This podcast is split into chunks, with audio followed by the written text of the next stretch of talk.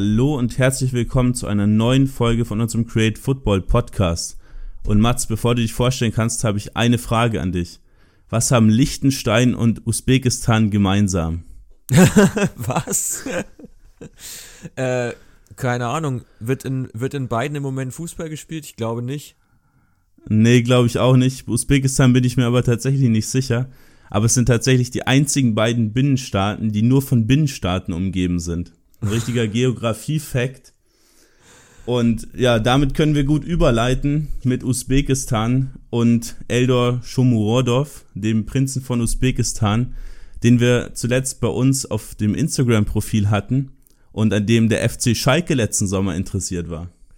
Stimmt. Also, was aus der Kategorie unnützes Wissen verbunden mit der Fußball-Bundesliga. Ein wunderbarer Themeneinstieg heute. ja, ich würde sagen, wir sind froh, dass wieder einiges los gewesen ist in der Bundesliga und gerade Schalke ist ja auch eine Mannschaft, die doch ziemlich überrascht hat mit ihren, mit ihren beiden äh, Darbietungen jetzt in den ja, letzten zwei Wochen. Ja, absolut. Haben zweimal nicht sonderlich überzeugt, da im Revierderby vor quasi keinen Zuschauern 4-0 verloren, dann jetzt gegen Augsburg direkt nochmal 3-0 verloren. Hast du die Spiele gesehen? Ja, also ich habe das Spiel ähm, in Dortmund weitestgehend verfolgt, das jetzt am Wochenende nicht. War, glaube ich, das einzige Spiel, was ich überhaupt, also was ich gar nicht gesehen habe, sondern nur die Highlights. Und ich muss aber schon sagen, dass ich ziemlich überrascht war. Also auch gerade jetzt, Augsburg war ja auch nicht das formstärkste, formstärkste Team. Ähm, und dass Schalke das so untergeht zu Hause, hätte ich nicht erwartet. Also ich fand die Leistung im Derby schon ziemlich schwach. Ähm, auch ja ziemlich blutleer. Auch die haben ja nicht mal mehr richtig angegriffen in den letzten 15 Minuten. Also eigentlich nur noch, ja, nur noch versucht, das Ergebnis so zu halten und es nicht noch schlimmer werden zu lassen. Und das sollte eigentlich ja nicht der Anspruch sein von Schalke. Sind jetzt auch schon seit dem 17.01. sieglos, haben damals äh, gegen Gladbach gewonnen. Sind jetzt neun Spiele am Stück, davon vier Unentschieden, fünf Niederlagen. Ähm, damit hat man sich dann ja wohl, en, wohl ja schlussendlich komplett von der Champions League und ja womöglich auch dann von den Europa League Plätzen verabschiedet, oder? Ja, ich meine, das ist immer so so schnell gesagt. Also es sind auch weiterhin nur zwei Punkte. Ne? Es, also ich meine, wenn man jetzt nochmal eine Serie starten würde, die nächsten zwei drei Spiele gewinnt, dann sieht es ja auch wieder ganz anders aus. Aber ich weiß nicht, wie du das siehst, wo so die Hauptprobleme von Schalke liegen, aber eine Sache, die ja absolut auf der Hand liegt, sind ja einfach die Tore, also die erzielten Tore, 33 genau. an der Zahl. Ähm, Paderborn im Vergleich hat 31, also nur zwei weniger.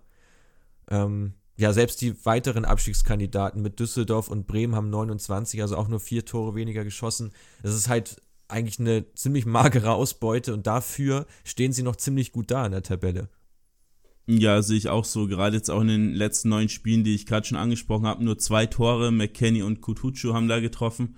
Und wenn du dir mal anschaust, wer da zuletzt dann im Sturm gespielt hat, also Gregoritsch, der für mich eigentlich kein richtiger Stürmer ist, kannst du auch gleich nochmal was zu sagen, hat ein Tor erzielt in der Saison, Burgstaller kein Tor, Uth, den sie dann verliehen haben, auch kein Tor, äh, Matondo ein Tor, also da sieht man schon, wo die Probleme liegen.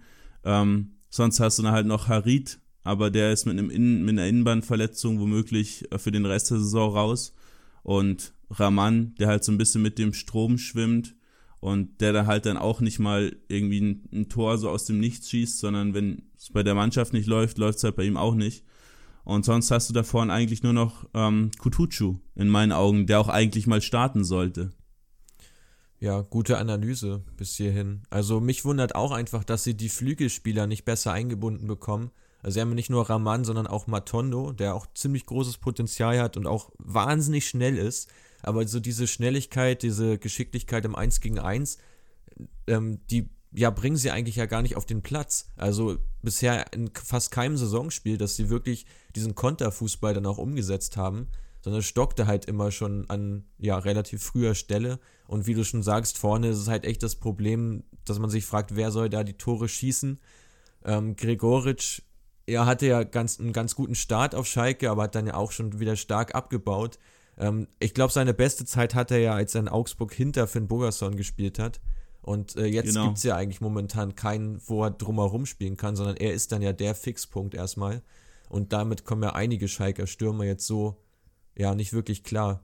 Ähm, was sagst du denn zu Kutucu? Also, ich glaube, er wird ja von vielen Schalker-Fans, auch gerade die unseren Podcast jetzt hören, werden wahrscheinlich sofort heftig mit dem Kopf nicken. Er wird ja gefordert von vielen Fans, dass er mal startet. Ja, sehe ich ähnlich. Ich habe es ja gestern schon gesagt, 18 Spiele hat er dieses Jahr gemacht, aber davon kein einziges Mal gestartet. Ist, glaube ich, auch ein absolutes Novum, wirklich dann noch 18 Mal eingewechselt zu werden. Ähm, was interessant ist, hat er drei Tore erzielt und die drei Tore ähm, im Schnitt alle 129 Minuten hat er da eingenetzt und das ist hinter Werner und Lewandowski der drittbeste Wert in der Bundesliga. Ähm, also sollte eigentlich für sich sprechen. Hat auch im Schnitt dann nur 21 Minuten pro Spiel bekommen. Also ja, wir sind ja beide ein Fan davon, dann auch mal eher zu wechseln.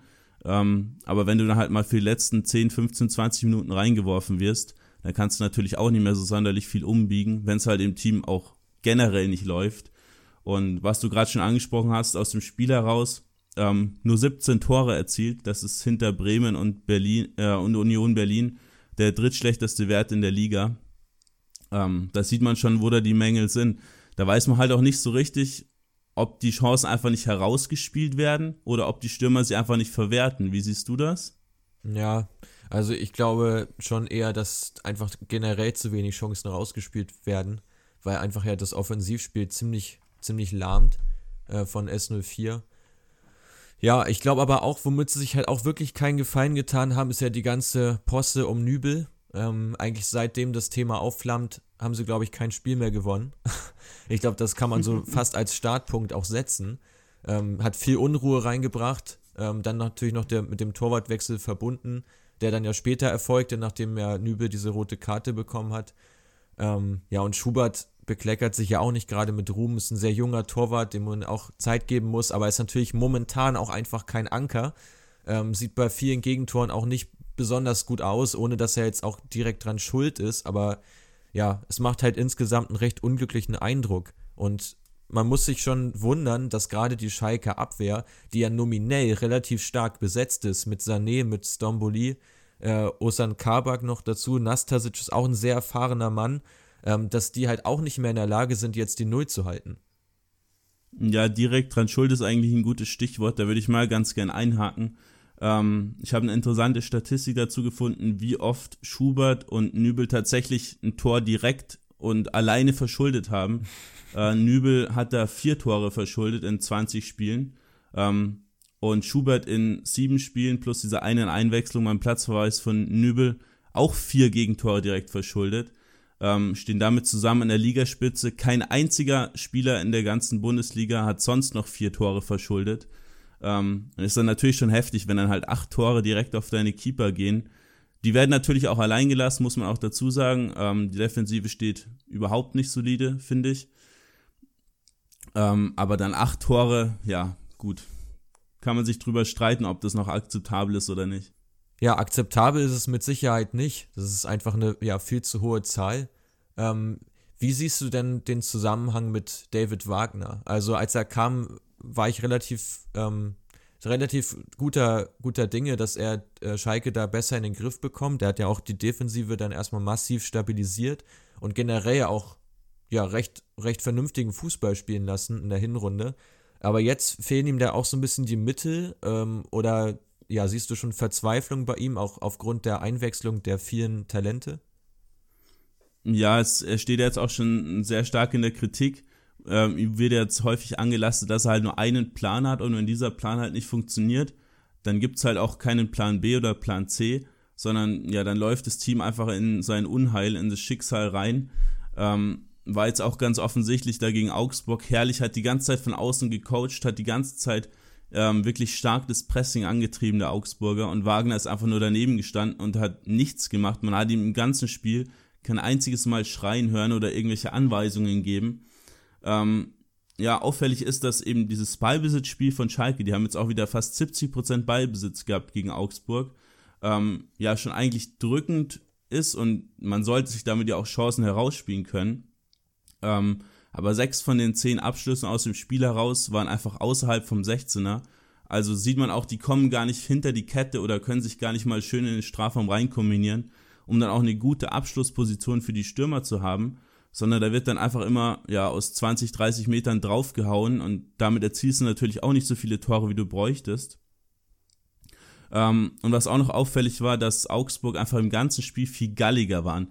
Die haben vorhin dieses Pressing einfach extrem stark gespielt und damit dann die Schalke Abwehr total unter Druck gesetzt und da sind teilweise dann drei, vier Spieler wirklich auf einen Schalke Abwehrspieler angelaufen und da kommt halt entweder der hohe Ball oder dann halt wie beim Tor von Cordova in der Schlussminute dann halt das Merchant da den Ball dann einfach auch verliert als letzter Mann, weil einfach dieses Pressing ja überhaupt nicht ausgespielt werden kann von den Schalkern. Da ist man dann direkt hier immer äh, ängstlich und ja versucht dann irgendwie was Besonderes oder den Ball weit zu schlagen. Ähm, ist auch Statistik belegt, die Augsburger haben 140 intensive Läufe mehr gehabt als Schalke und 40 Sprints mehr. Und zudem sind die Spieler im Schnitt 1,5 Kilometer mehr gelaufen als bei den Schalkern. Ähm, also da sieht man schon, dass halt ja dieses ganze Zusammenspiel hinten, dass man das Pressing nicht ausspielen kann, vorne erspielt man sich keine Chancen und zudem läuft man auch noch weniger als der Gegner. Ähm, das passt halt einfach alles nicht zusammen und somit kann man halt auch in meinen Augen keinen offensiven, attraktiven und erfolgreichen Fußball spielen. Ja, gut. Also bei den Laufdistanzen muss man ja ein bisschen relativieren, wenn Schalke wirklich wahnsinnig viel Ballbesitz hatte, ähm, dass sie dann natürlich auch etwas weniger laufen, weil sie ja einfach selber in Ballbesitz sind und ähm, dann natürlich auch nur Laufwege erstmal andeuten können, ähm, ohne jetzt ins Abseits ständig zu laufen. Aber was du natürlich sagst, dass sie damit, ja, dass Augsburg damit viele individuelle Fehler produziert hat oder provoziert hat vielmehr, ähm, das ist natürlich nicht von der Hand zu weisen und da sind natürlich auch so die Schwächen der Innenverteidigung bei Schalke offensichtlich, die ja schon im Spielaufbau nicht gerade ja, besonders, besonders stark sind. Also defensiv schon, auch viele geblockte Schüsse. Ähm, auch in der so eine Lufthoheit haben sie ja auch meistens, also sehr kopfballstarke Spieler. Aber im Spielaufbau sind natürlich auch noch ja einige Probleme dann da. Und wenn du einfach niemanden hast, der das Spiel dann da auch aufbauen kann, auch unter Gegnerdruck, dann wird es natürlich schwierig, auch hinten rauszukommen. Ähm, wo ich auch Probleme sehe, ist eigentlich so das Schalker-Pressing, weil man kann ja auch versuchen, dann selbst früh den Ball zurückzuerobern. Ähm, das hat auch überhaupt nicht funktioniert. Ich glaube, es liegt auch daran, dass die Abstimmung dann nicht gut ist ähm, zwischen den einzelnen Spielern, ähm, weil ansonsten würdest du es ja auch hinbekommen, gerade jetzt die Augsburger Verteidigung, die nun auch nicht die spielstärkste ist, ähm, da halt früher in Ballbesitz zu kommen. Ja, ja also sehe seh ich eigentlich ähnlich. Da möchte ich nochmal ganz kurz einhaken, was du gerade gesagt hast mit dem Spielaufbau. Ähm, wenn man sich da so die Heatmap anschaut, ist auch ganz auffällig, dass äh, McKenny sich ganz häufig dazwischen die Innenverteidiger fallen, fallen lässt, um halt dann einfach das Spiel aufzubauen, weil ähm, gerade jetzt Kabak, den ich eigentlich auch sehr stark sehe, aber der hat wirkliche Schwächen im Spielaufbau, ähm, auch generell im Passspiel und auch Nastasic und Sané sind einfach mehr diese Abräumer. Da ist eigentlich nur Stambuli, der ja eigentlich auch mal Mittelfeldspieler war, der dann da auch mal ähm, den Pass von hinten rausspielen kann.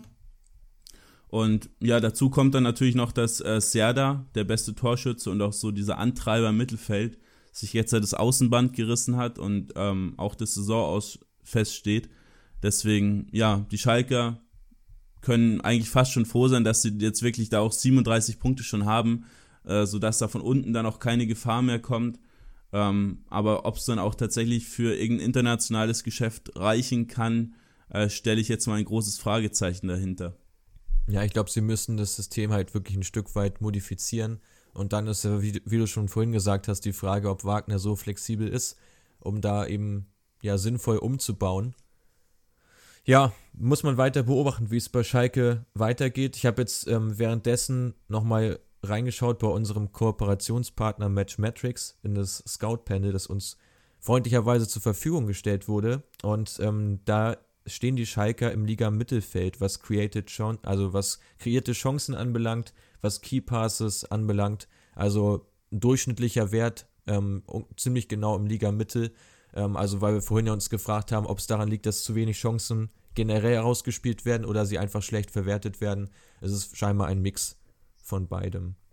Ähm, lass uns nochmal auf die nächsten Spiele von Schalke zu sprechen kommen, weil ich bin immer noch der Meinung, dass da doch noch einiges möglich ist. Sie spielen jetzt in Düsseldorf und danach zu Hause gegen Werder Bremen.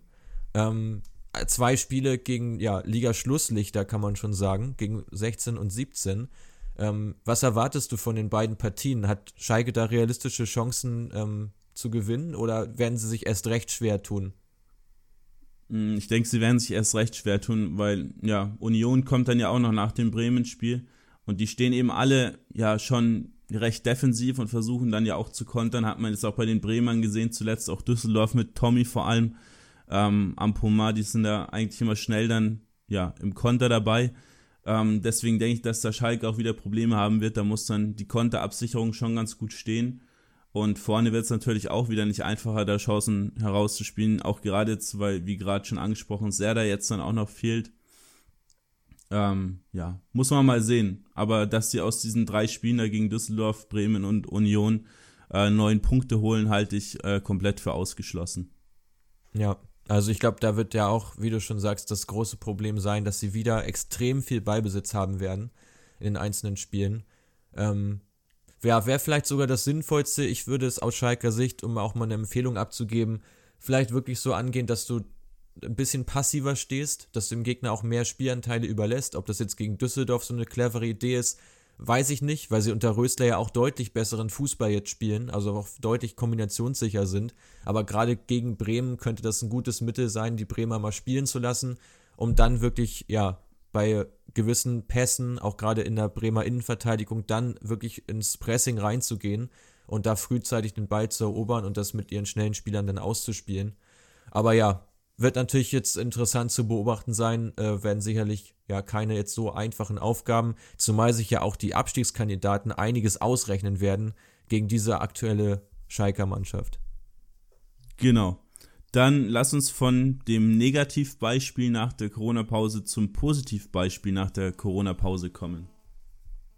Und das ist ohne jede Frage Hertha BSC Berlin. Ähm, die haben wirklich jetzt zwei überragende Spiele gemacht, wie ich finde. Also wirklich sehr solide gespielt, wenig zugelassen. Labadia die Mannschaft wirklich stark angetrieben. Ähm, ja, wie hast du sie gesehen? Ja, fand es auch äh, beeindruckend. Dieses 3-0 da in Hoffenheim habe ich auch absolut nicht kommen sehen. Ähm, dann jetzt dann im Stadtderby gegen Union direkt nochmal ein 4-0 nachgesetzt, sich da für die Hinspielniederlage revanchiert. Ähm, ich finde, die größte Änderung, die, äh, die, die Labadia damit reingebracht hat, von dem wir ja beide sehr, sehr viel halten, ist, dass unter Klinsmann und Jovic einfach der Fokus auf eine stabile Defensive gelegt wurde und jetzt dann gerade auch durch die Winterneuzugänge Kunja, der jetzt ja absolut im Rampenlicht steht, und äh, Piontek, der sich noch so ein bisschen finden muss, ähm, aber jetzt Labadia einfach dieses Offensivpotenzial der Mannschaft ausschöpft, was einfach, ja, schlichtweg da ist und was einfach davor nicht genutzt wurde. Ja, also ich führe das auch in erster Linie darauf zurück, dass Labadia ja seinen Offensivspielern deutlich mehr Vertrauen schenkt. Also es gibt wenig Wechsel, Ibisevic ist der Stürmer, Kunja ist der Spieler, der um ihn herum spielt ähm, und die beiden genießen einfach das volle Vertrauen, was natürlich dann für Piontek schwierig ist, wo jetzt viel Geld rein investiert wurde, können wir auch gleich nochmal drüber reden. Aber ich glaube, dass so gerade ähm, Spieler, die vorher etwas unsicher waren oder ja, einfach nicht diesen festen Platz in der Mannschaft hatten, davon momentan einfach sehr profitieren. Natürlich auch davon profitieren, dass es einfach gut läuft. Und das war ja auch in Hoffenheim so dieser Brustlöser, war ja, glaube ich, dieses abgefälschte Tor, ähm, das sie da erzielt haben. Das sind ja auch so, ja, einfach ein bisschen glückliche Zufälle auch, die dann dazu führen, dass das Selbstbewusstsein wieder wächst bei den Spielern und dass das Selbstvertrauen in die eigene Stärke halt noch stärker zum Tragen kommt. Weil ich glaube, dass Hertha sogar noch mehr Potenzial hat, wenn sie gerade ihre Außenspieler mit Luke Bacchio und auch Dilrosun in erster Linie, wenn die beide auch noch wirklich in eine gute Verfassung kommen, ähm, dann werden sie ja nochmal eine Spur stärker. Ja, äh, kurz zurück zu Ibisevic, hast du jetzt noch einiges mehr erzählt, aber den sehe ich auch als absoluten Anker da vorne drin. Der war ja unter Klinsmann da jetzt komplett raus. Ähm, ist auch ein bisschen schwierig gewesen, wahrscheinlich mit zwei so Alpha-Tieren da in der Kabine. Ähm, aber ja, Ibisevic jetzt in beiden Spielen das erste Tor erzielt, das 1-0 jeweils. Ähm, beide Male übrigens auch nach Flanke von links. Ähm, dann per Kopf, eine seiner Spezialitäten. Ähm, und da im Stadtderby dann gegen Union auch drei Scorer insgesamt gemacht. Ähm, zwei Tore dann später noch aufgelegt. Also mit dem läuft's wirklich absolut und ist ja auch ein Top-Stürmer, also ohne Frage. Ähm, und ist halt auch einfach so ein Abschlussstürmer, wo ich dann schon auch finde, ähm, gibt Piontek jetzt vielleicht nochmal ein Jahr und dann ist Ibisevic vielleicht auch schon zu alt. Ähm, da kann Piontek eigentlich diese Rolle, denke ich, ganz gut einnehmen, weil es schon ähnliche Spielertypen sind. Und ja, das Flügelspiel, du sagst es gerade schon, äh, läuft echt ziemlich gut. Ähm, haben sich da dann vor allem über Mittelstädt und Plattenharter über links äh, gut durchkombiniert. Und dann diese Flanken, die sind natürlich dann schon auch brutal stark da vorne rein. Und ja, sonst halt Kunja, Kunja, Kunja. Ja, also kurz nochmal zu Plattenhardt, den du gerade ansprichst, ist glaube ich auch ein Spieler, der massiv jetzt vom Trainerwechsel profitiert, weil seine größte Stärke ja wirklich die Standards und die Flanken sind äh, und weniger jetzt das Kombinationsspiel oder ja, tiefe, tiefe Läufe, torgefährlich ist er auch nicht sonderlich, zumindest nicht aus dem Spiel heraus. Also es kommt ihm schon echt zugute, dass er jetzt einfach ja mehr Raum wieder hat, um auch seine Flanken dann anzubringen und das auch so gefordert wird. Und Kunja, ja, wir haben ja schon mal im Winter, glaube ich, über ihn gesprochen, als der Wechsel feststand, dass er zu Hertha geht und ein bisschen spekuliert, ob Hertha jetzt auf zwei Spitzen umstellt, waren uns da gar nicht so einig. Jetzt hat er seine Rolle so ein bisschen hinter Ibisevic gefunden, so um ihn herum spielend, als ja, freies Kuriosum könnte man sagen. Und ich muss sagen, er gefällt mir echt ziemlich gut. Also wirklich extrem spielstark, ähm, sehr kreativ, gute Ideen und vor allem, er fackelt ja auch nicht lange. Also, wenn er die Torchance hat, äh, dann, dann hat er zumindest den Abschluss und ob er jetzt reingeht oder nicht, sei mal dahingestellt. Aber es gibt ja viele Stürmer, die dann nochmal den Ball dreimal annehmen, sich nochmal auf den anderen Fuß legen und so weiter. Dazu gehört er definitiv nicht und das macht ihn halt so brandgefährlich. Ja, ich kann das Ganze auch statistisch belegen. Ähm, hat jetzt seit dem Wechsel da zu Hertha sechs Spiele absolviert ähm, hat pro Spiel äh, 4,3 Dribblings probiert ähm, und davon auch 3,8 gewonnen. Also ist eine ganz starke Quote von 88 Prozent. Ähm, ist er jetzt auch gar nicht so klein, ist er auch 1,83. Ähm, sowas um den Dreh. Also jetzt auch kein so kleiner, wendiger Dribbler, aber einfach eine absolut brillante Technik. Da dieses Tor gegen Hoffenheim, wo er sich da wirklich gegen drei, vier Gegenspieler behauptet. Ähm, dann noch mit diesem Tempo dazu. Also das Dribbling ist wirklich atemberaubend bei ihm. Und dazu kommt dann noch, dass er in diesen sechs Spielen im Schnitt 4,5 Mal pro Spiel ähm, aufs Tor schießt. Ähm, hat dann jetzt auch schon vier Tore erzielt, ähm, davon auch zwei Fernschusstore, also ob von nah oder von fern, der knallt den Ball einfach direkt immer auf die Bude drauf. Und dann, wie gesagt, dieses Dribbling, diese gute Schusstechnik, ähm, ja, passt einfach super da dazu. Und wenn du dem auch diese Spielzeit gibst, ich halte dir wirklich sehr viel von ihm, habe ich dir jetzt auch schon öfter gesagt, ähm, es macht einfach so Bock, ihm zuzusehen. Ja, also er ist auch ähm, statistisch, statistisch ist er auch der beste 1 gegen 1 Spieler auf der Stürmerposition im Liga-Vergleich. Das sagt auch schon einiges aus über seine genau. Dribbling-Qualität. Finde ich wirklich überragend. Ähm, dazu noch seine Passquote von 80 Prozent. Finde ich auch ziemlich, ziemlich hoch für einen Spieler, der mhm. sehr viel auch im, im letzten Drittel unterwegs ist. Also wirklich, da hat Hertha einen ziemlich guten Fang gemacht. Was ich bei ihm ein bisschen kritisch sehe, ist so, ja, ist so seine Emotion, auch während des Spiels, ähm, dass man immer so ein bisschen das Gefühl hat, okay, er könnte wirklich mal über die Stränge schlagen. Also ich erwarte da auch, dass er irgendwann mal einen Platzverweis bekommt, ehrlich gesagt. Das sei mal nur so gesagt. Aber du sprichst es an, seine technische Qualität ist halt unbestritten und wenn man ihn halt in die richtige, richtigen Bahnen lenkt und auch seine Aktionen so zielführend ähm, ja, sind, dann hat er natürlich einen enormen Wert für die Hertha. Aber es wird natürlich spannend zu beobachten sein, wenn es jetzt auch mal Spiele gibt, wo die Hertha vielleicht einen kleinen Knick hat, ähm, wie es dann weiterhin funktioniert, gerade mit dem Sturmduo, weil ich glaube, dass sich dann beide schon auch ziemlich aufreiben und vielleicht auch untereinander nicht mehr so gut verstehen, wenn es halt äh, nicht den Erfolg gibt. Ja, da hat die Hamburger Morgen, äh, die Berliner Morgenpost, in Hamburg sitzt du, die Hertha sitzt in Berlin, ähm, hatte auch einen ganz passenden Satz dazu geschrieben ähm, zu Kunja. Und zwar riesiges Potenzial, manchmal zu ambitioniert und nicht immer ganz einfach. Ähm, also quasi wie die Hertha. Passt einfach genau zu dem Verein, ist auch ein bisschen, ja, too much, aber wenn du das alles in die richtigen Bahnen lenkst, auch jetzt mit diesem Investor da, ähm, mit, mit Lars Windhorst, dann kannst du mit dem Spieler und mit dem Verein einfach wirklich Großes erreichen, denke ich. Und du hast ja auch schon gesagt, dass du rechnest, äh, damit rechnest, dass die dann auch auf diesen Europa League Platz noch schielen können und den vielleicht sich sogar ähm, am Ende der Saison noch holen. Ähm, noch kurz zu den zwei Spielen, die sie hatten. Was ich recht auffällig fand, ist, dass Hoffenheim ähm, auf eine Viererkette umgestellt hat ähm, gegen die Hertha und in diesem ja, 4-4-2, was sie dann da gespielt hatten, einfach total viele individuelle Fehler hinten drin hatten. Und ähm, die Hertha das eben ausgenutzt hat, dann über die Flügel zu kommen und über die Flügel anzugreifen, weil du dann eben nur noch einen Außenverteidiger hast und nicht wie jetzt, wenn eine Dreierkette und ein Flügelverteidiger da ist, hast du ja quasi zwei Gegenspieler.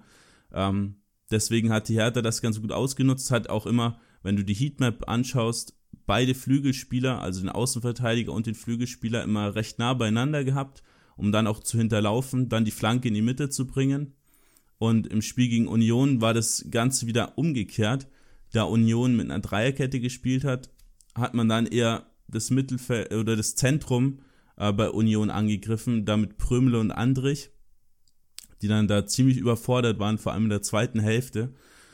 Und dementsprechend hat man dann auch anders so ein bisschen nach hinten ziehen können, weil er eben auch ein bisschen mehr defensiv da im Zentrum gearbeitet hat. Und so hat eben Labadia in beiden Spielen, ich schiebe es jetzt einfach mal auf Labadia, weil ich denke, dass er da die treibende Kraft dahinter ist, einfach den Gegner quasi ausgecoacht und die Schwächen im gegnerischen System gefunden und sein Team dann eben genau drauf angepasst Auffällig ist dann auch, dass Kunja gegen Hoffenheim auf dem linken Flügel gespielt hat und jetzt gegen Union dann auch im Zentrum. Also stellt der Kunja auch dorthin, wo er dem Gegner wehtun kann. Ja, wobei ich glaube, dass es da auch einige ähm, Rochaden gab, auch während des Spiels. Also ich glaube, dass gerade Kunja so ein Spieler ist, der je nachdem, wo er einfach seine Räume findet, sich dort auch auffällt. Also ich glaube, da gibt es eigentlich wahrscheinlich, wenn man seine Heatmap sich, sich mal anschaut, ähm, ist die relativ breit gefächert, würde ich bald sagen. Ähm, aber stimmt schon, dass er da ähm, häufiger über den Flügel kam. Was ich noch ganz interessant fand, auch ähm, Labadias Ansatz, wie er mit den mit dem Außen, also vor allem mit dem Rechtsverteidigerproblem jetzt umgegangen ist. Da haben ja auch schon diverse Leute gespielt bei der Hertha in dieser Saison.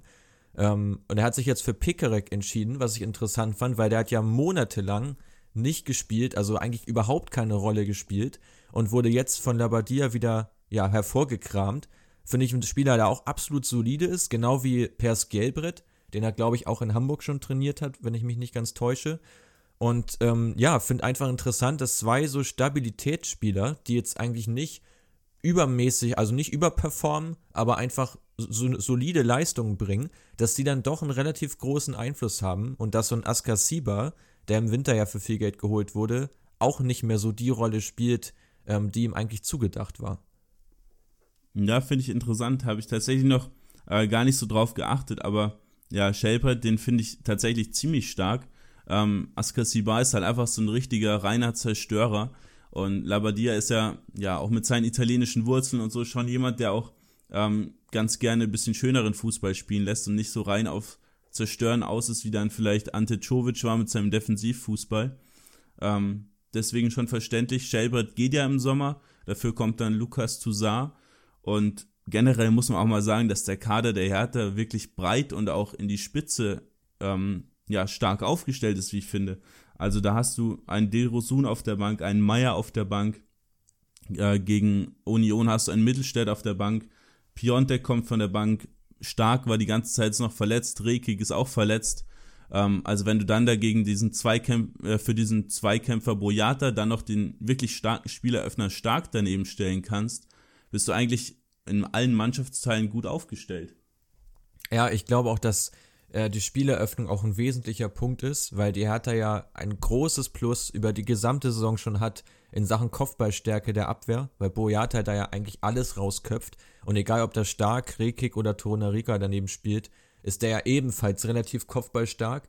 Ähm, dann natürlich die Frage, inwieweit du das Spiel eröffnest und ich glaube, dass da vor allem auch die beiden Sechsers, Gelbrett und Grujic, eine ganz, also viel stärker jetzt zur Geltung kommen, da einfach deutlich mehr Ballaktionen haben und das Spiel mehr lenken können, als es eben vorher der Fall war. Und ich glaube, das ist mit auch einer der Schlüssel äh, zum Erfolg der Hertha, dass sie einfach jetzt ja spielerisch bessere Lösungen haben ähm, und den Gegner dann auch wirklich ja bespielen können. Was halt häufig das Problem war im Verlaufe der Saison, dass sie dann halt massive Probleme hatten.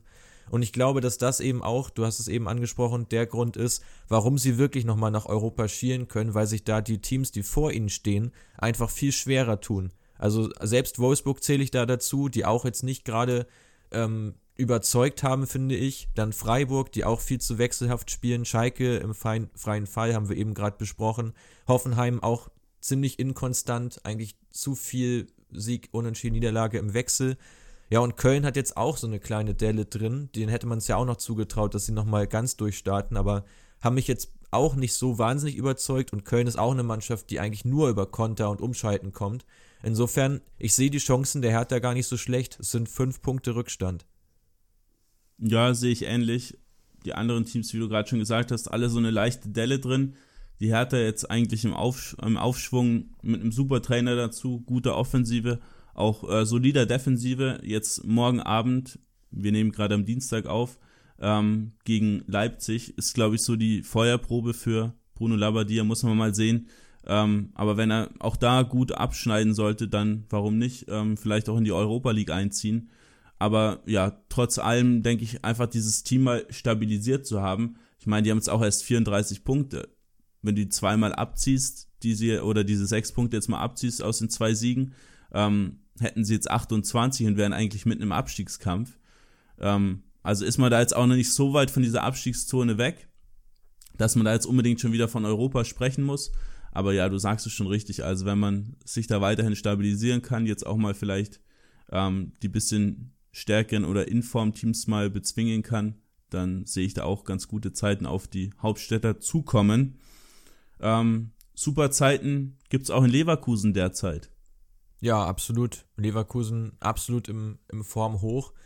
Wir haben im Vorfeld ja schon mal über die Partie in Gladbach gesprochen und ich war doch recht überrascht, dass es doch ziemlich deutlich war, also auch von den Spielanteilen, dass Leverkusen da wirklich die klar bessere Mannschaft war ähm, wirklich ein sehr gutes Spiel gemacht hat und ja, jetzt auch einen ziemlichen Lauf hat. Also wirklich durchgestartet sind, jetzt an Gladbach vorbeigezogen auf vier. Ähm, nur noch ein Punkt hinter dem dritten RB Leipzig, also absolut auf Champions League-Kurs. Ja, ich dachte auch erst, dass Leverkusen in diesem Spiel deutlich besser gewesen wäre, habe das Spiel ähm, aber nur in der Konferenz gesehen, habe mir danach mal so ein bisschen die Werte angeschaut, ähm, war aber tatsächlich ausgeglichener, als man dachte. Also Ballbesitz war 55 zu 45 Prozent ähm, pro Leverkusen, aber dann allein äh, die Schüsse waren 17 zu 14 pro Gladbach. Und auch diese ähm, zum Beispiel Kopfball-Duellrate war auch ziemlich ausgeglichen, Zweikampfrate ziemlich ausgeglichen, Dribblings ziemlich ausgeglichen.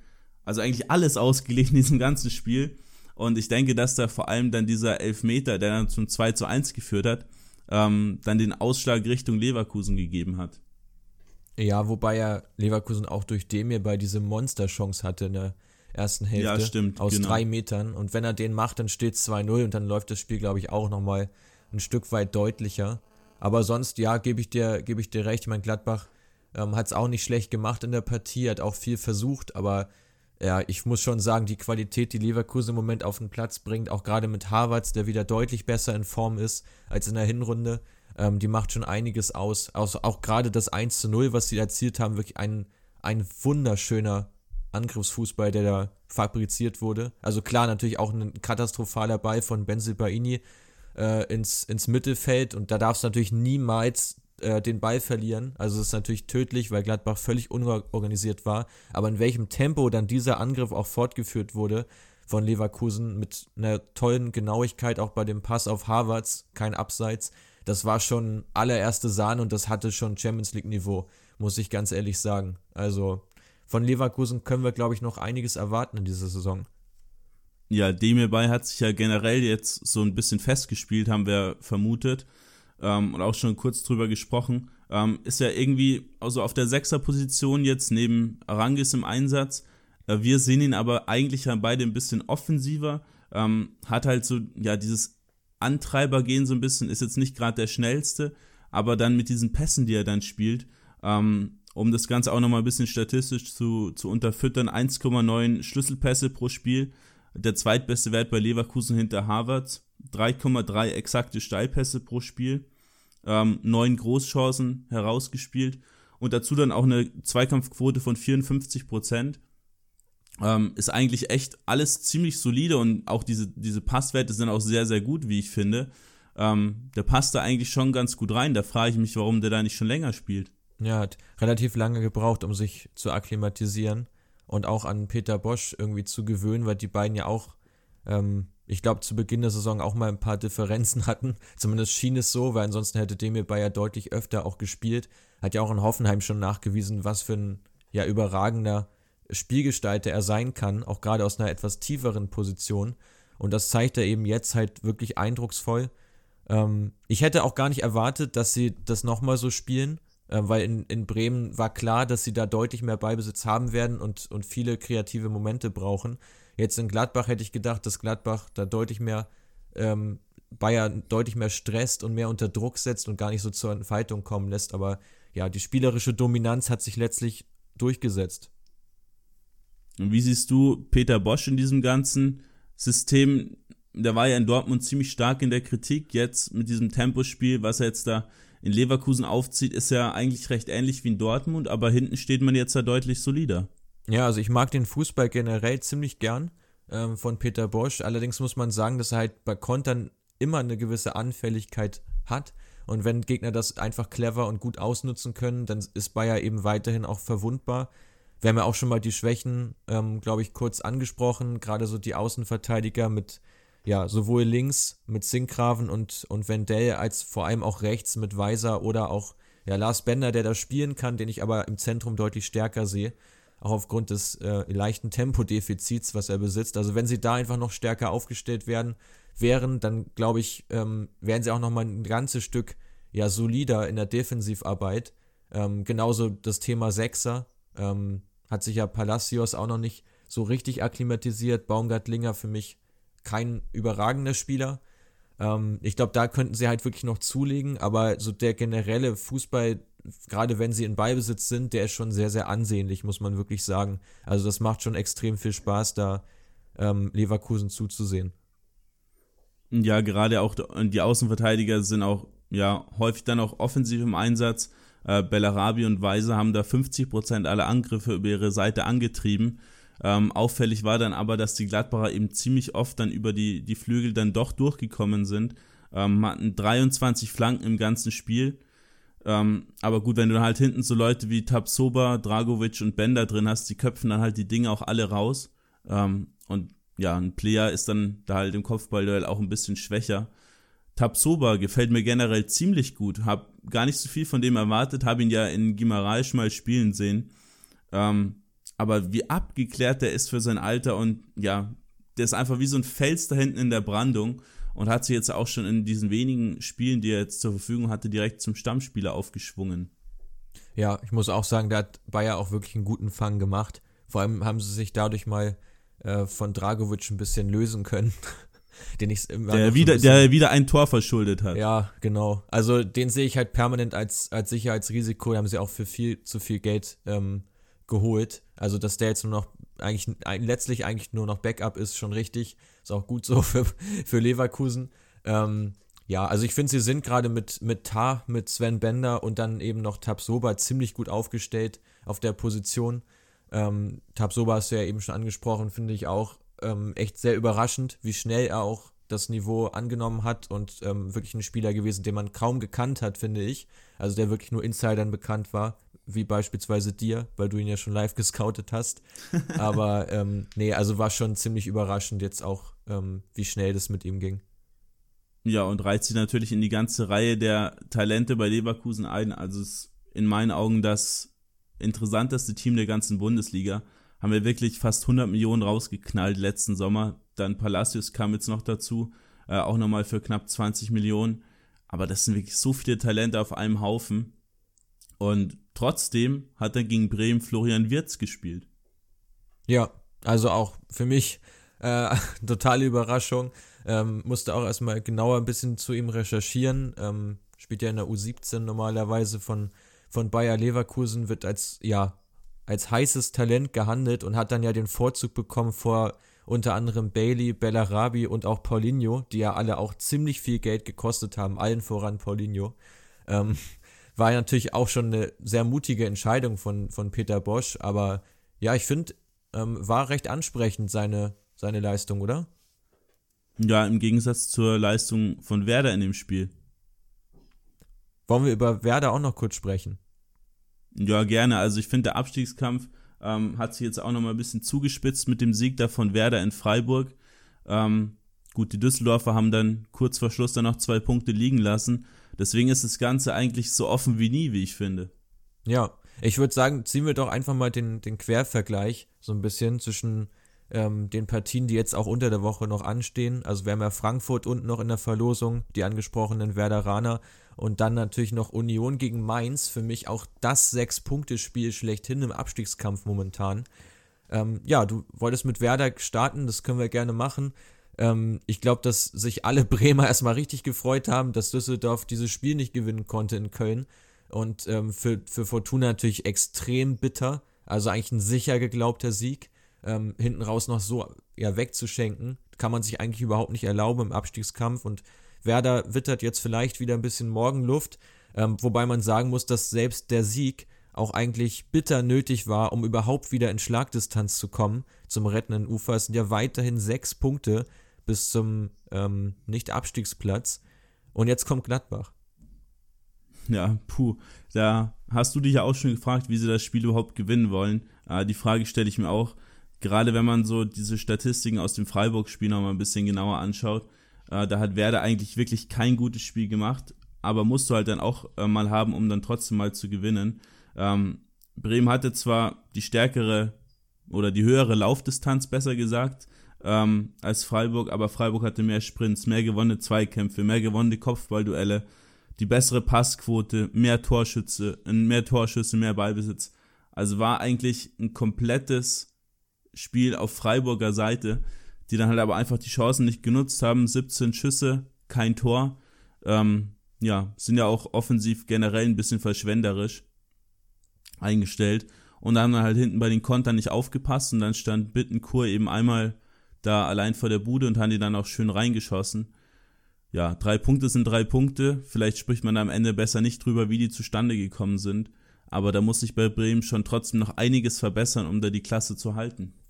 Ja, also auch das Tor von Bittenkur fand ich auch fast kurios. Also war ja wirklich ein ja, schöner langer Ball ähm, rüber, rübergeschlagen, hat ihn dann ja mitgenommen, äh, standen dann zwei gegen eins und äh, dann dachte man sich, okay, jetzt legt er noch einmal rüber und dann gibt es die Torchance und der Pass kam dann aber gar nicht. Stattdessen schießt er den dann einfach selber rein, war natürlich eine klasse Schusstechnik auch ähm, gut genutzt. Für mich auch gar keine Top-Chance unbedingt, aufgrund dessen, weil eben dieser Pass nicht, nicht gespielt wurde. Also eigentlich vielleicht eine ja, 50-prozentige Chance, würde ich sagen, höchstens. Und die haben sie dann einfach auch effizient genutzt. War natürlich wichtig in dem Spiel. Ähm, ja, aber gut, du sagst es im Abstiegskampf, es fragt hinterher keiner mehr nach, wie das Ganze jetzt zustande gekommen ist. Ähm, ja, also Werder gegen Gladbach, glaube ich, wird, wird, werden sich wahrscheinlich schwer tun. Ähm, glaube, dass Gladbach da einfach die deutlich besseren Karten hat und normalerweise auch ganz gut aussieht gegen Bremen. Also ich glaube, Bremen ist ja auch einer der Lieblingsgegner von, ähm, von den Borussen. Insofern rechne ich da den Werderanern gar nicht so viele Chancen aus. Ich glaube, sie haben jetzt die letzten sieben Heimspiele verloren. Ähm, ja, ziemlich ernüchternde Bilanz. Ja, vor allem, was mir bei Bremen auffällt, ist, dass viele Angriffe durchs Zentrum laufen. Ähm, haben die meisten Angriffe wirklich durchs Zentrum, obwohl du ja ein 3-4-3 spielst. Also müsste eigentlich da viel über die Flügel gehen. Passiert aber einfach nicht. Die haben auch zum Beispiel über links ähm, die wenigsten Angriffe der ganzen Liga. Liegt vielleicht auch an Friedel, der da absolut nicht mithilft im Offensivspiel. Augustinsson ist ja auch dauerverletzt. Und Friedel, der hat ja hinten so seine Probleme. Und sein fast 1,90 ist er auch ein bisschen unbeweglich, verschuldet da ja auch immer mal wieder irgendwelche äh, Torchancen oder Gegentore. Offensiv dann auch gar nicht präsent. Und ja, im, im Zentrum sind die Gladbacher natürlich auch nicht gerade schlecht aufgestellt. Sind auch ziemlich massiv, auch mit ihrer Dreierkette da hinten. Bin ich auch mal gespannt, wie man da überhaupt zu Torchancen kommen soll. Und dann fehlt natürlich auch noch Abräumer Bargfriede, der dann auch noch gelb-rot gesehen hat gegen Freiburg. Und bin ich mal gespannt, ob der suspendierte Schahin dann wieder zurückkommt. Ja, das frage ich mich auch schon, wie sie den Ausfall eigentlich genau auffangen wollen. Vielleicht ziehen sie auch Vogt wieder eine Position nach vorne. Der ähm, ist verletzt. Der ist verletzt? Okay, ja gut. Ja. Nee, wird natürlich, okay, dann ähm, wird es äh, wirklich kompliziert. also, ja, gut. Aber warten wir dieses Spiel mal ab. Wir wollen ja noch kurz auch über die anderen Partien reden. Ähm, Frankfurt gegen Freiburg. Der Frankfurter Heimvorteil ist erstmal ad acta gelegt. Ähm, trotzdem eigentlich ein ganz, ganz wichtiges Spiel für die Adler, oder? Ja, sehe ich auch so. Äh, müssen da eigentlich auch mal gewinnen, um da unten ein bisschen rauszukommen. Freiburg steht aber auch wieder ein bisschen unter Zugzwang, jetzt auch nach der ja, fast schon peinlichen Niederlage da jetzt gegen Bremen. Äh, denke ich, dass Freiburg am Ende machen wird. Tatsächlich? Ich glaube eigentlich, also ich bin echt gespannt. Also es ist auch so ein Spiel, was man gar nicht so richtig einschätzen kann, finde ich. Weil Freiburg ist halt echt eine Wundertüte. Wir haben jetzt ein gutes Spiel oder zumindest ein glückliches Spiel gehabt in Leipzig, ein unglückliches gegen Werder. Ähm, da kann eigentlich so ziemlich alles passieren. Es ist halt wirklich die Frage, inwieweit Frankfurt ähm, da Druck macht. Das Spiel bei Bayern muss man ja auch ein bisschen ausklammern, war natürlich nicht besonders, besonders toll, aber Bayern ist auch einfach dann nicht der Maßstab im Moment für, für Adi Hütter. Ähm, ja, ich bin sehr gespannt, aber ich glaube da tatsächlich eher an einen Heimsieg und dass sich ähm, Fra Frankfurt da ein bisschen Luft verschaffen kann unten. Äh, die Frage ist ja auch, wer von den beiden, Union oder Mainz, kann sich wirklich jetzt nochmal ein bisschen absetzen. Union 30 Punkte, Mainz 27. Für beide ein irre wichtiges Spiel, wie ich finde.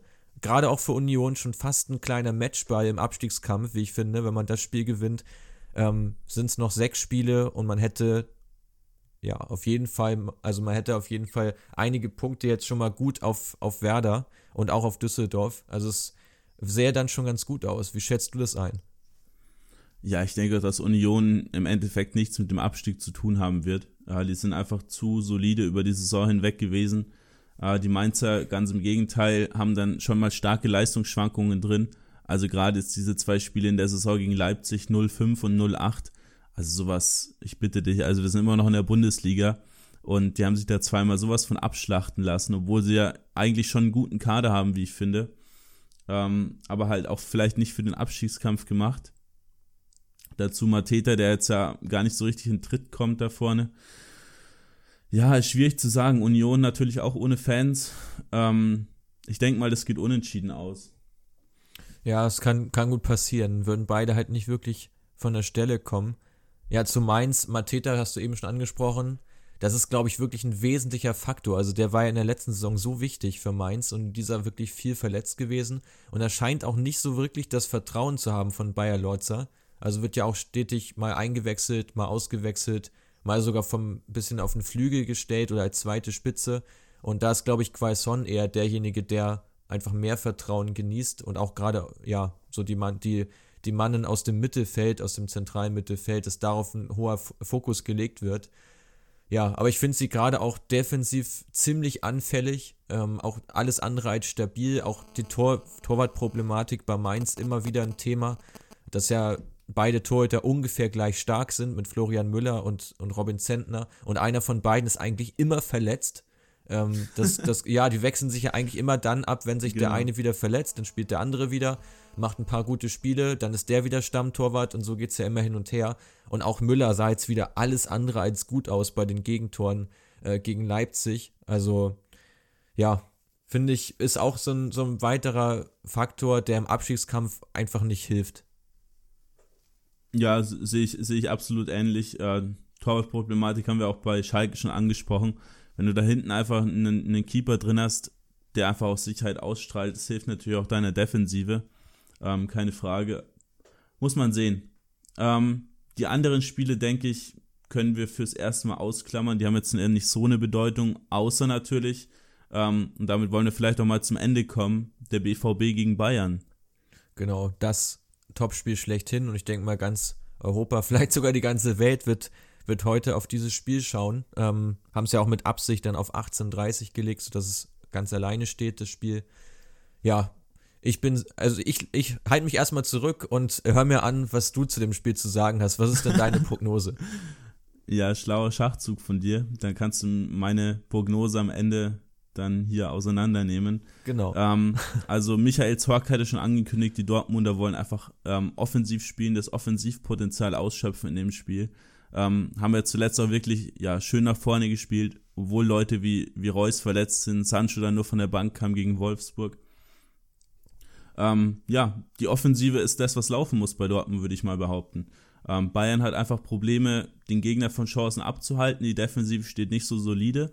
Und wenn du dann vorne deine zwei, vielleicht drei Tore machst, dann muss Bayern die auch erstmal schießen. Ähm, auch, ja, ist zwar ein Auswärtsspiel für Bayern, ist ja mehr oder weniger neutraler Platz ohne Fans, aber trotzdem, ja, im eigenen Stadion denke ich, dass Dortmund da, wenn sie vielleicht drei Tore schießen, das Spiel auch gewinnen sollten. Ähm, ich habe drei so Keys oder Key Factors to Win aufgeschrieben. Äh, zum einen eben Tempo im Spiel haben bei Dortmund, über die Flügel spielen und äh, die Läufe von Thomas Müller unterbinden, weil der einfach so oft da steht, wo du ihn nicht erwartest und dann jetzt auch schon 17 Vorlagen gegeben hat. Ja, definitiv. Da, da stimme ich dir zu. Die Frage ist nur, ob Dortmund wirklich in, die, in der Lage ist, drei Tore zu schießen gegen Bayern. Das wird ja das, was man erstmal beobachten muss. Also man muss erstmal auch festhalten, dass Dortmund sich ja defensiv schon stabilisiert hat. Ähm, Gerade auch in den letzten Spielen gegen Wolfsburg ja relativ wenig zugelassen. Dann gegen Schalke eigentlich gar nichts zugelassen, wobei Schalke natürlich auch sehr formschwach ist. Ähm, bin echt gespannt, inwieweit sie Bayern da eindämmen können, weil Bayern einfach in jedem Spiel wirklich irre viele Chancen sich rausspielt und es dann nur davon abhängt, ob sie sie nutzen oder nicht.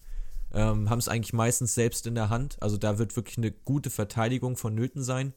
Ich ähm, glaube, es kommt auch auf Thomas Delaney stark an, der als, als Sechser ja momentan eine wichtige Rolle innehat. Hat. Ich weiß nicht, ob Witze soweit wieder fit ist, aber Delaney wird mit sehr hoher Wahrscheinlichkeit spielen. Und ich glaube, auf ihn kommt es halt massiv an, dass er eben, ja, Müller, Goretzka ein bisschen eindämmt. Auch gerade Goretzka halte ich für sehr gefährlich im Moment, jetzt wo Thiago verletzt ist. Äh, bei den Bayern wird Goretzka noch eine wichtigere Rolle einnehmen und auch, ja, wie bei dem Spiel gegen Frankfurt schon geschehen, auch einmal wieder den, den eigenen Abschluss suchen aus der Tiefe. Und das gibt Bayern einfach nochmal eine neue Komponente in das Spiel, die einfach auch ziemlich torgefährlich ist. Also ich sehe bei Bayern eigentlich im Moment mehr Vorteile, auch weil ich ähm, mir bald nicht vorstellen kann, dass sie nochmal, gerade auch über Hazard und Guerrero, der momentan auch so formstark ist, aber das wird Bayern auf der Kette haben. Ähm, ich sehe eigentlich nur das Risiko mit Boateng bei Bayern München. Ja, gerade die, der, das Tempo in der Defensive bei Bayern ist ja jetzt nicht gerade das höchste. Ja. Ähm, wenn man jetzt Davies vielleicht mal ausklammert, Dortmund dagegen mit neun Kontertoren Ligaspitze und ja, wie gerade schon angesprochen, eben über die Flügel auch sehr aktiv, die wenigsten Angriffe durchs Zentrum. Ähm, davon wird es abhängen. Ähm, da muss man auch mal sehen, äh, zum Beispiel Pavard und Kimmich, weiß nicht, wer da jetzt als Rechtsverteidiger auflaufen wird. Ähm, Pavard, denke ich. Die, ja, denke ich auch, auf den wird es stark ankommen, weil die ja beide auch jetzt nicht die schnellsten sind. Und Dortmund halt sich dann, dann oft so hinter die ja, Viererkette quasi spielt und dann in den Rückraum legt. Ähm, ähnlich wie er Bayern tatsächlich auch jetzt in den letzten Spielen öfter mal zu Torchancen gekommen ist. Ähm, aber genau das muss Dortmund auch weiter so machen, weil dann wird der Fokus, wie jetzt auch bei Wolfsburg, ähm, stark immer auf Holland liegen, dass man den eben verteidigt und dann stehen eben andere Leute ja dementsprechend frei und die muss Dortmund einfach in Schussposition bringen. Ja, gut, gut zusammengefasst. Ich denke mal, dass auch Jaden Sancho vielleicht sogar wieder von Beginn an spielen wird. Ähm, kann ich mir gut vorstellen, als zusätzliche Waffe jetzt nochmal. Der scheint ja wieder ganz gut genesen zu sein und die Fitness auch zu haben. Ähm, wurde in Wolfsburg nur eingewechselt, vielleicht ein bisschen geschont. Ja, also ich glaube, ein Spiel, auf das man wirklich gespannt sein kann. Wenn du dich festlegen müsstest, du hast schon gesagt, drei Dortmunder Tore. Also was wäre dein Tipp? Ähm, ja, die drei Dortmunder Tore waren mehr so, was sie machen müssen, um zu gewinnen. Okay. Ähm, ich würde mir für die Liga und für die Spannung einen Dortmunder Sieg wünschen, weil sonst ist die Meisterschaft entschieden, denke ich. Ähm, Tipp aber auf ein 1 zu 1. Okay. Also mein Tipp wäre auch tatsächlich ein Unentschieden, sogar 2-2 gewesen. Aber was abschließend nochmal zu Haaland, äh, der ja wirklich überragend schon äh, gespielt hat für Dortmund. Ich glaube, dass sich die Liga jetzt ein Stück weit auf ihn auch eingestellt hat. Also er wird, glaube ich, deutlich enger ähm, bewacht. Also in allem, was er tut. Und wie du schon sagst, dann kommt es eben auf Brand, auf Hazard, auf, auf Sancho stark an und natürlich auf die Flügelverteidiger. Ja, also wir dürfen gespannt sein, wie dieser ähm, Engl wie diese englische Woche läuft. Ähm, sind ja wirklich viele interessante Partien dabei und ich würde sagen, damit schließen wir mal die heutige Runde, oder? Gerne. Und ja, nächste Woche kommt dann die nächste Folge. Da sprechen wir natürlich dann über dieses Topspiel. Ihr werdet das Spiel wahrscheinlich schon gesehen haben, wenn ihr die Folge jetzt hier hört. Äh, wenn nicht, wünschen wir euch viel Spaß dabei und dann wünschen wir euch sonst noch eine schöne Woche. Genau. Bis, Bis zum nächsten Mal. Mal. Ciao.